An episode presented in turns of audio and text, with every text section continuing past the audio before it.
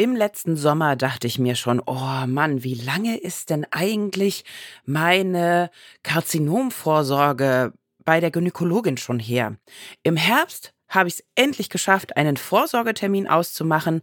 Im Dezember hatte ich ihn dann. Das braucht ja immer so ein bisschen Zeit, bis man dann tatsächlich einen bekommt. Und was war im Dezember? Zack, natürlich genau zum Vorsorgetermin habe ich meine Periode bekommen. Sprich, ich konnte ihn also nicht wahrnehmen. Ja, und so schnell geht das. Damit ist dann auch schon wieder ein halbes Jahr ins Land gegangen. Wahrscheinlich ist meine Vorsorge inzwischen deutlich überfällig und wahrscheinlich wäre das, worüber wir heute sprechen, auch für mich eine ziemlich gute Sache gewesen. Eine Dosis Wissen, der Podcast für Health Professionals. Guten Morgen und willkommen zu Ne Dosis Wissen, dem täglichen Podcast für das Gesundheitswesen. Ne Dosis Wissen gibt's immer werktags ab 6 in der Früh in kompakten 10 Minuten. Mein Name ist Laura Weisenburger. Ich bin Ärztin und wissenschaftliche Redakteurin bei der Apothekenumschau und heute ist Montag, der 22. Januar. Ein Podcast von gesundheithören.de und Apothekenumschau Pro. Wir sprechen heute darüber, ob ein Selbsttest zur Früherkennung von Gebärmutterhalskrebs überhaupt gut ist, Sinn macht, also gute Ergebnisse liefert und wie man damit vielleicht sogar mehr Menschen mit einem Uterus dazu bewegen kann, zu dieser Vorsorge zu gehen bzw. sie selbst durchzuführen. Das genau hat sich nämlich auch eine Studie im letzten Jahr angeschaut. Also erschienen ist sie im letzten Jahr im November im JAMA. Und natürlich haben wir uns auch darüber mit einem Experten unterhalten. Heute Matthias Jenschke. Er ist Gynäkologe und geschäftsführender Oberarzt der Klinik für Frauenheilkunde und Geburtshilfe der Medizinischen Hochschule Hannover. Und ich kann jetzt schon mal versprechen, das, was da rauskommt, ist eine sehr, sehr spannende Geschichte. Also holt euch den ersten Kaffee des Tages und dann schauen wir uns das ganz genau an. Wir starten wie immer mit ein paar Eckdaten. In Deutschland erkrankten 2020, das sind die aktuellsten Zahlen, die wir gefunden haben, mehr als 4000 Frauen an Gebärmutterhalskrebs. Und natürlich weiß man inzwischen auch, eine Infektion mit HPV, humanen Papillomaviren, kann das Risiko deutlich erhöhen, so ein Karzinom zu entwickeln. Und das ist auch nicht nur ein bisschen erhöht, das ist um das Fünffache mehr. Deshalb bieten die gesetzlichen Krankenkassen auch zwei verschiedene Modelle der Früherkennung an. Frauen zwischen 20 und 34 haben einmal pro Jahr Anspruch auf einen PAP-Test. Papa Nikolaou ist das ja ausgeschrieben. Alle, die das schon mal gemacht haben, wissen jetzt, was ich beschreibe. Dabei wird mit einem kleinen Bürstchen eine Zellprobe vom Muttermund genommen. Das ist so unangenehm, wie sich das anhört, ist aber auch zügig wieder vorbei. Und Frauen ab 35 können alle drei Jahre eben eine Kombinationsuntersuchung aus Papptest und auf bestimmte HPV-Viren machen lassen. Das klingt jetzt alles sehr gut, aber leider nehmen rund 30 Prozent der Frauen diese Früherkennung nicht wahr. Und natürlich ist da die Überlegung, okay, wie kriegen wir mehr Personen dazu, sich vorzustellen und genau untersuchen zu lassen? Und da gab es im Vorfeld schon die Überlegung, okay, könnte man nicht einen HPV-Selbsttest machen? Da gab es schon Studien zu, ja, ist ein normaler Abstrich aus der Vagina, ist also jetzt nicht super kompliziert oder super unangenehm. Ergebnisse eines Selbsttests sind ähnlich zuverlässig wie bei einer ärztlichen Untersuchung, jetzt natürlich nur auf diesen Test bezogen. Und deshalb die Frage, okay, wenn wir Selbsttests anbieten, wäre dann diese Versorgungslücke bei der Früherkennung vielleicht kleiner? Und genau dieser Frage ist das Team um Rachel Weiner nachgegangen von der University of Washington in Seattle. Das hat eben diese Studie im JAMA publiziert und genau angeguckt, wenn wir einen HPV-Selbsttest aktiv zusenden, erhöht das dann die Teilnahme. Dafür hat sich das Team elektronische Gesundheitsdaten einer Krankenversicherung gezogen, nämlich der Kaiser Permanent in Washington, um überhaupt erstmal Personen zu finden, zu identifizieren, die entweder für das Screening fällig waren oder überfällig waren oder bei denen unklar war, also die hatten eine unbekannte Screening-Anamnese, ob sie überhaupt in den letzten paar Jahren mal bei einem Screening waren. So bekam das Team mehr als 30.000 Teilnehmerinnen. Über 13.000 hatten anstehende Vorsorge, über 8.000 hatten eine überfällige Vorsorge und über 10.000 hatten eine unbekannte Vorsorge.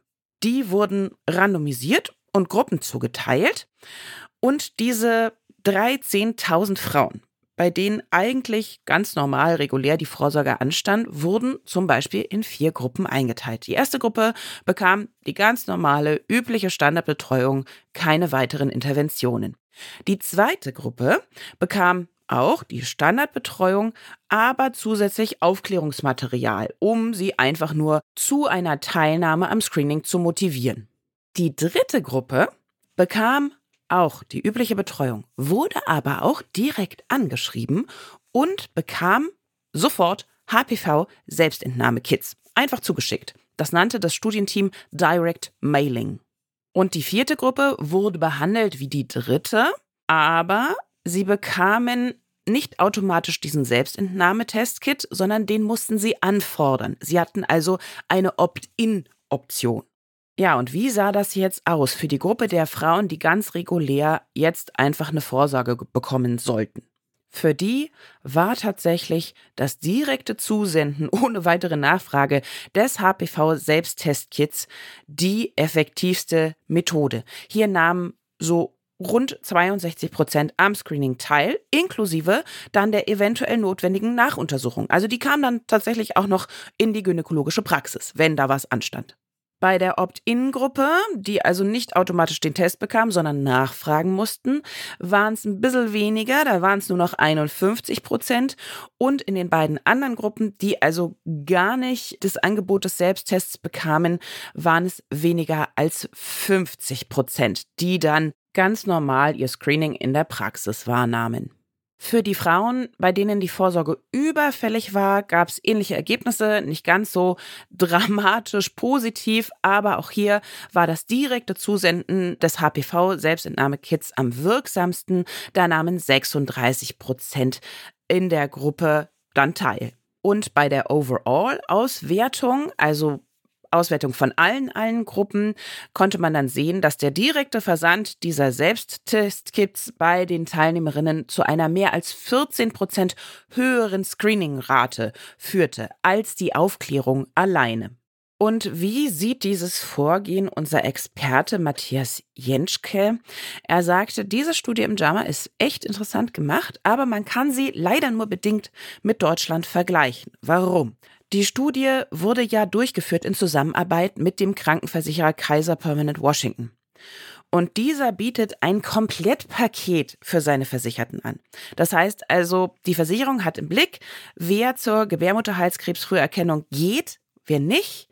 Und er kann dann diese Personen direkt adressieren, die nicht zur Vorsorge gehen. Und, das sei an dieser Stelle erwähnt, in Deutschland haben wir natürlich kein Register, was erfasst, wer zur Früherkennung geht, wer nicht. Allerdings erwähnte Jenschke dann, er selbst hat mit Kolleginnen und Kollegen auch eine bisher noch unveröffentlichte Studie durchgeführt in Hannover und Unland. Und im Rahmen dieser Untersuchung wurden 20.000 Frauen auch die Möglichkeit gegeben, einen HPV-Selbsttest durchzuführen. Und er berichtete uns, wie in der amerikanischen Studie auch, haben mehr den Selbsttest gemacht, wenn sie den denn ungefragt zugeschickt bekamen, als wenn sie nach einem Zusenden von Informationen den Test selbst anfordern mussten. Also es zeigt sich schon ein ähnliches Verhalten. Wir fragten auch, macht es da nicht Sinn, dass man da aus politischer Sicht irgendwas tut? Er sagte, ja, bislang ist seines Wissens noch keine gesundheitspolitische Anstrengung geplant, solche Selbsttests an Frauen zu verschicken. Aber er gab auch zu bedenken, dass man natürlich die Frauen ja nicht grundsätzlich dazu bewegen möchte, nur den Selbsttest zu machen, statt zur Praxis zu gehen und die Vorsorge in Person direkt zu tun. Denn die jährliche Vorsorge umfasst natürlich viel mehr als so den HPV-Test. Es geht vielmehr darum, die Frauen zu erreichen, die sowieso nicht zur Vorsorge gehen. Und wie schnell man das mal vergessen kann. Ja, dann kommt unfassbar viel Leben dazwischen. Dann passt es eben gerade nicht. Man hat einen Termin vereinbart und zack, kommt die Periode und der Test wäre verfälscht, wenn man ihn durchführen lassen würde. Das geht total fix. Insofern wäre es doch sehr, sehr sinnvoll, eine so simple Maßnahme auch bei uns zu etablieren. Ich bin sehr gespannt, ob sich da gesundheitspolitisch in den nächsten Jahren was tut. Wie wir auch wissen, ist ja gerade in puncto Frauengesundheit häufig mal, naja, sagen wir mal diplomatisch, mehr Geduld angebracht. Und wenn ihr in dieses Thema noch ein bisschen tiefer eintauchen wollt, nämlich Diskrepanz zwischen den Geschlechtern in der Medizin, dann lege ich euch unseren Podcast The Sex Gap ans Herz. Da sind nämlich auch ganz, ganz viele Themen aufbereitet, die genau das behandeln. Ein Podcast von gesundheithören.de und Apothekenumschau Pro.